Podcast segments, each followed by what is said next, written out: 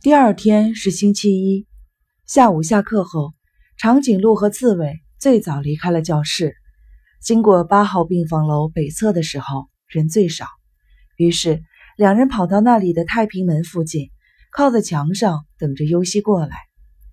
远远的看见尤西快步走来，俩人离开墙壁，向前跨了一步。按照商量好的计划，由长颈鹿首先发话：“喂。”长颈鹿紧张的声音发颤，尤西好像没有听见似的，正要从俩人面前通过，又忽然站住了。俩人热切的期待着。尤西看着他们，目光却没有和他们碰在一起。虽然俩人觉得尤西既不是不想理他们，也不是无视他们的存在，可是他没有开口说话，一种冷漠的被抛弃的感觉。俩人的嘴巴都僵住了，一时不知道说什么才好。尤西从两人面前走过去，再也没有回头。星期二，老地方。这回是刺猬首先发话：“耽误你一会儿，行吗？”尤西站住了，但还是不说话，连想说话的意思都没有。俩人又不知道说什么好了，眼看着尤西远去。星期三，长颈鹿；星期四，刺猬，轮流跟尤西搭话。每次都不能说是无视他们，但每次都不说话。尤西没有什么大问题，既没有违反过规定，也没有逃过学。虽然不过是消磨时间，总算应付的不错。长颈鹿和刺猬呢？时间一天天过去了，没跟尤西说上一句话，变得郁郁不乐。星期五上课的时候，老师有事要去办公室，让学生们在教室里自习。那个爱哆嗦腿的女孩跟往常一样，用脚尖敲打着地板。这时，一个在外科住院的男孩受不了了，在前边喊了起来：“吵死了！别哆嗦了，行吗？吧嗒吧嗒的，吵得人头疼，还让不让人学习了？”挨说的女孩羞得低下了头，满脸通红。但是他的脚尖还在吧嗒吧嗒地敲着地板，他无法控制自己。长颈鹿站起来，压低声音回击外科病房的那个男孩：“你他妈的才吵死了呢！闭上你的臭嘴！”说完还不解气，又瞪着眼对他说：“你那儿散发出来的臭味儿，我们这儿还受不了呢。出这么点声音，你瞎嚷嚷什么？”外科病房的男孩体格健壮。但左手打着石膏吊在脖子上，虽然感到长颈鹿不好惹，但已经欲罢不能了。去你妈的！动物园里的东西都是神经病！大家为什么不说话？你们不嫌得吵得慌吗？叫的声音更大了。长颈鹿要过去揍他，刺猬一把拉住了他，然后走到了外科病房那个男孩身边，笑着在他耳边小声地说了几句什么。那男孩吓了一跳。看了刺猬一眼，慌慌张张的把书本装进了书包，头也不回的走了。教室里谁也没有说话。过了一会儿，老师回来了，发现少了一个学生，就问：“身体不舒服吗？”长颈鹿不等别人回答，大声报告说：“好像是吧。”老师有些狐疑的点了点头，又开始继续上课。下课后。长颈鹿和刺猬又在老地方等着尤西，这次是俩人一起上前搭话。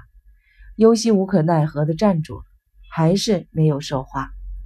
两人非常的失望，漫无目的地走到了八号病房楼后面的净水罐的旁边，有气无力地靠在净水罐周围的铁网上。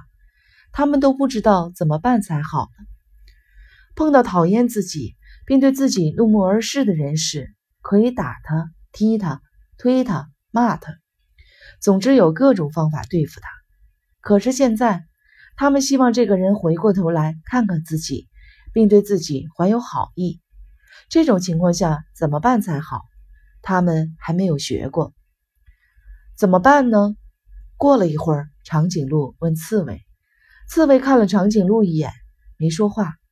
两人同时的长叹了一声，沉默不语了。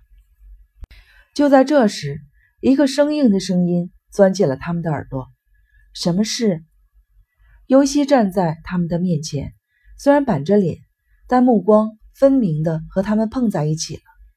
两人又惊又喜，拼命的在脑子里搜索着合适的词语。终于，长颈鹿先说话了：“也没什么事。”一看尤西转身要走，刺猬赶紧说：“哎，等等，你还记得我们吗？”长颈鹿也说：“是啊，在海里，我们见过面啊。”尤西不凉不酸地说：“记着呢，怎么了？”长颈鹿语塞：“怎么倒没怎么的。”刺猬突然想起了一个话题，赶紧问：“住院习惯吗？”他怕尤西走了，又连珠炮似的说：“病室里没有人欺负你吧？不过你那个病室都是除了自己的事什么都不关心的，我想不会欺负你的。你要有什么为难的地方，尽管告诉我们。”我们哥俩一定尽力的帮忙。我们就是想跟你说这些。长颈鹿连忙点头表示赞同。尤西就像戴着假面具似的，谁也看不出他在想什么。忽然，他小声的问道：“刚才在教室里说什么来着？”在教室，长颈鹿没弄明白尤西指的是什么。尤西朝教室那个方向努努嘴。你在那个左手打着石膏的男孩耳边小声说什么来着？为什么他吓得什么似的跑了？刺猬被尤西突然这么一问，有点不知所措。哦，也没什么。我跟他说，睡觉的时候要当心，我们的八号楼不一定谁呀会往你的耳朵里灌上油，再点着火。长颈鹿笑着对尤西说。这可不是说着玩的，这太简单了。外科病房管得松，随便出入，不等那个混蛋醒过味儿来，半个脑袋早就烧焦了。尤西停顿了一下，好像是在掂量他们说的话有多大成分是真的，然后既像是问自己，又像是在问他们：“好朋友，你指谁？”长颈鹿问：“你护着的那个，用脚尖儿敲打地板的那个。”长颈鹿皱了皱眉，倒不是护着他，我是看见那种看不起人的东西就生气。不管他说我们八号楼的谁，我都觉得他是在说我。在外科住院的马上就能出院，所以跟外面世界的人一样，总认为他们是绝对正确，我们是绝对错误的。他们学习不好，从来不怪他们自己，只怪我们这些人干扰了他们。他们从来想不到，有那么一天，他们也可能沦落到我们这种地步。他们没有这种想象力，就算有，他们也不敢想。刺猬想把平时跟长颈鹿谈话的话题传达给尤西，虽然这是个很难理解的话题，但刺猬认为尤西这样的人是能够理解的。尤西又停顿了一下，好像忽然想起了什么似的。什么时候爬山？他的声音变得开朗起来。爬山，你是指明神山登山疗法？长颈鹿抬头看着医院对面的一座山，山上一片新绿，春风吹来，泛起了绿色的涟漪。长颈鹿回头看着刺猬说：“下星期二吧。”刺猬朝尤西点了点头。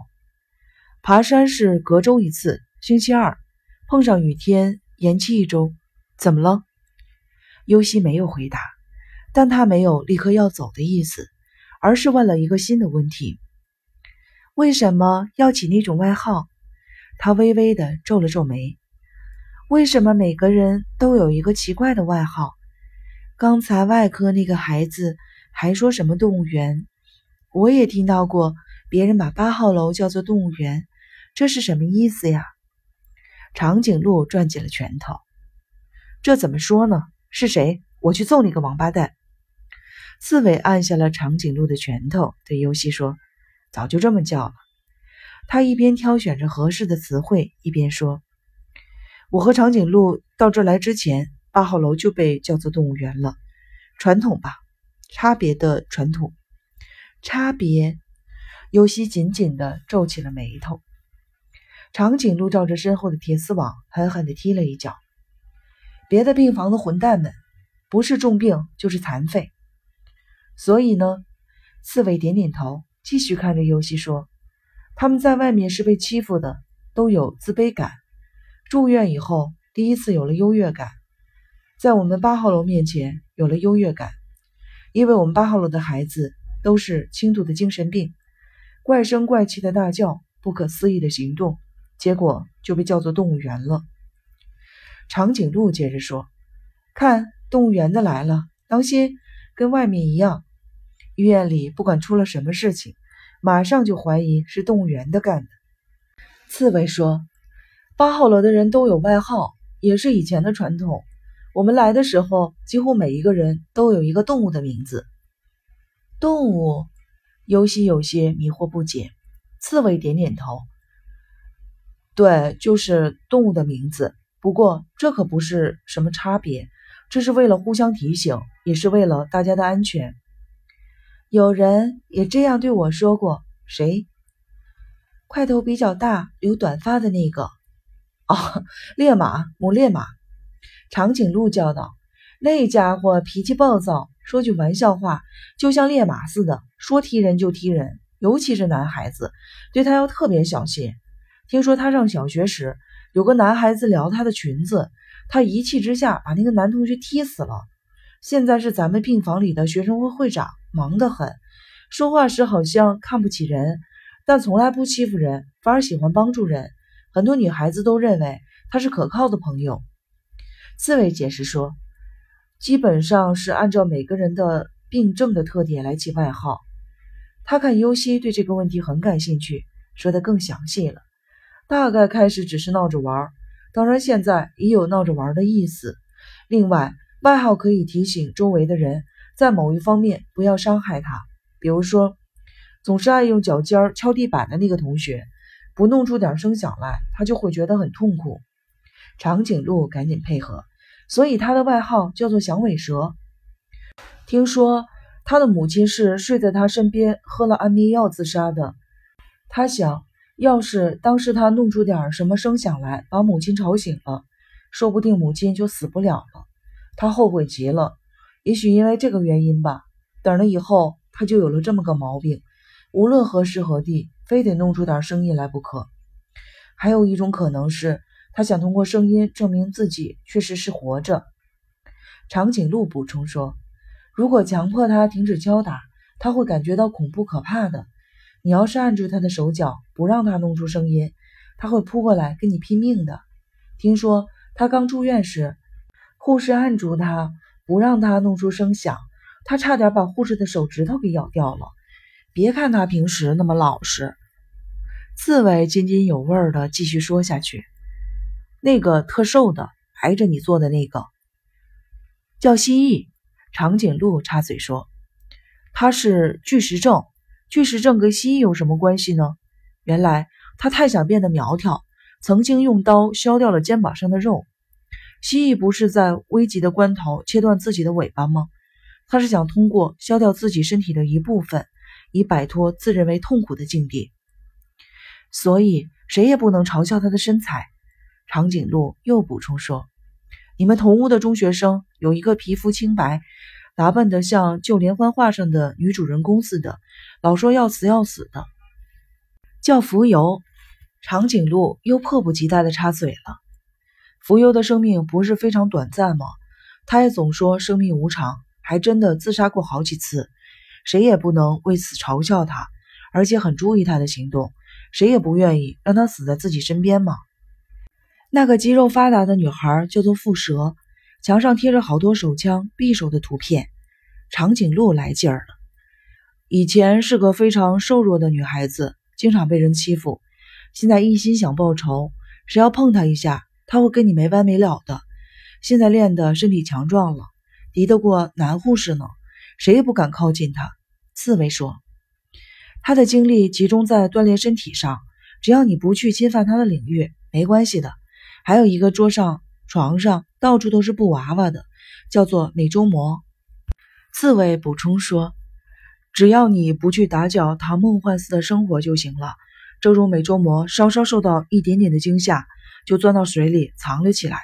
总之呢，每个人的外号呢都是根据病症起的。外号可以提醒别人在跟他说话或者交往的时候应该注意些什么。长颈鹿补充道：“外号相同的情况也有，那是因为病症相同。不过，虽然外号相同，但需要注意的地方却完全相反。不管怎么说，外号是一种有效的。”尤西打断了长颈鹿的话，问道：“你们的外号是怎么起的呀？”长颈鹿听到尤西在问自己，喜不自胜，说话也从容起来：“我长颈鹿，只要你不在我面前点火。”什么都没事儿，嗯，这个毛病是怎么落下的？说来话长。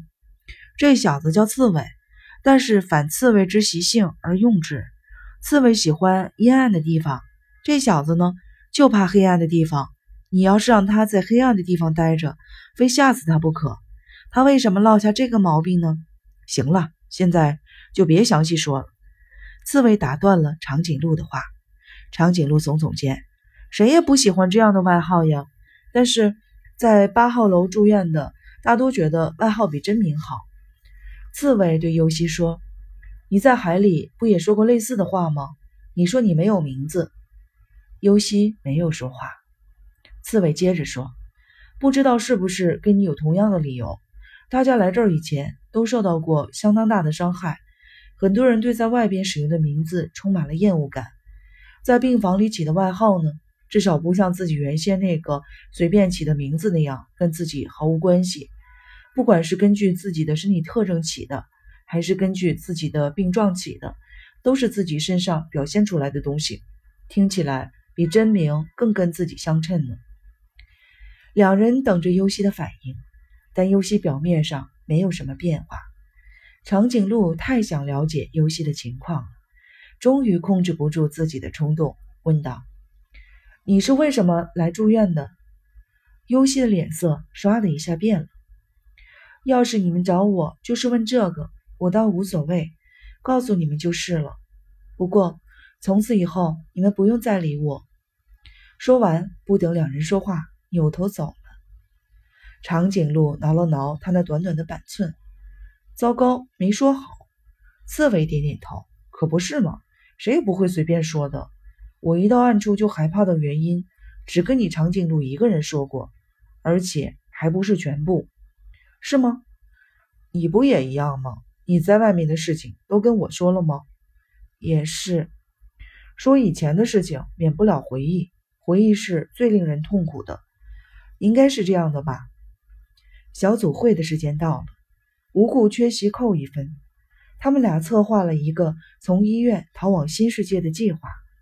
在这个计划实施之前，他们不能被强制出院，所以他们基本上是遵守病房的规定的。俩人一边朝着八号楼大门走去，一边讨论着尤西的事情。长颈鹿说：“他到海里去，肯定是打算干什么？是不是想自杀？”刺猬说：“不知道。不过咱们往海里跳的时候，不是也有想死的念头吗？没有。”长颈鹿马上否定：“我是希望他救我，想跟他一起去。我认为他是决定抛弃现在这个世界，到另一个世界去的天使或者人鱼公主。我不希望被他撇下，但是被海水卷过去的时候，我拼命挣扎来着。我既想跟他在一起到另一个世界去，又不愿意被淹死。我也是，喝了一肚子水的时候，我想这可不是我待的地方。”当时我拼命的挣扎，想要摸着海底站起来。我觉得他跟我们一样。刺猬说：“他？你怎么知道？在海底滑倒以后，我觉得是他把我拉向岸边的。三个人都回到岸上了吗？我记得他从海里上来后，说要变成一个跟以前不同的人活下去。叫上他一起逃走怎么样？我也觉得我们需要他。逃走的路上。”肯定会碰上迷路什么的麻烦事。真正的新世界在哪边？只要我们两个人的话，发生争执怎么办？如果有他在呢？问问他就解决问题了。他决定的事情，我绝对服从。在他成为我们伙伴之前，暂不实施逃跑计划。两人相视一笑，朝病房跑去。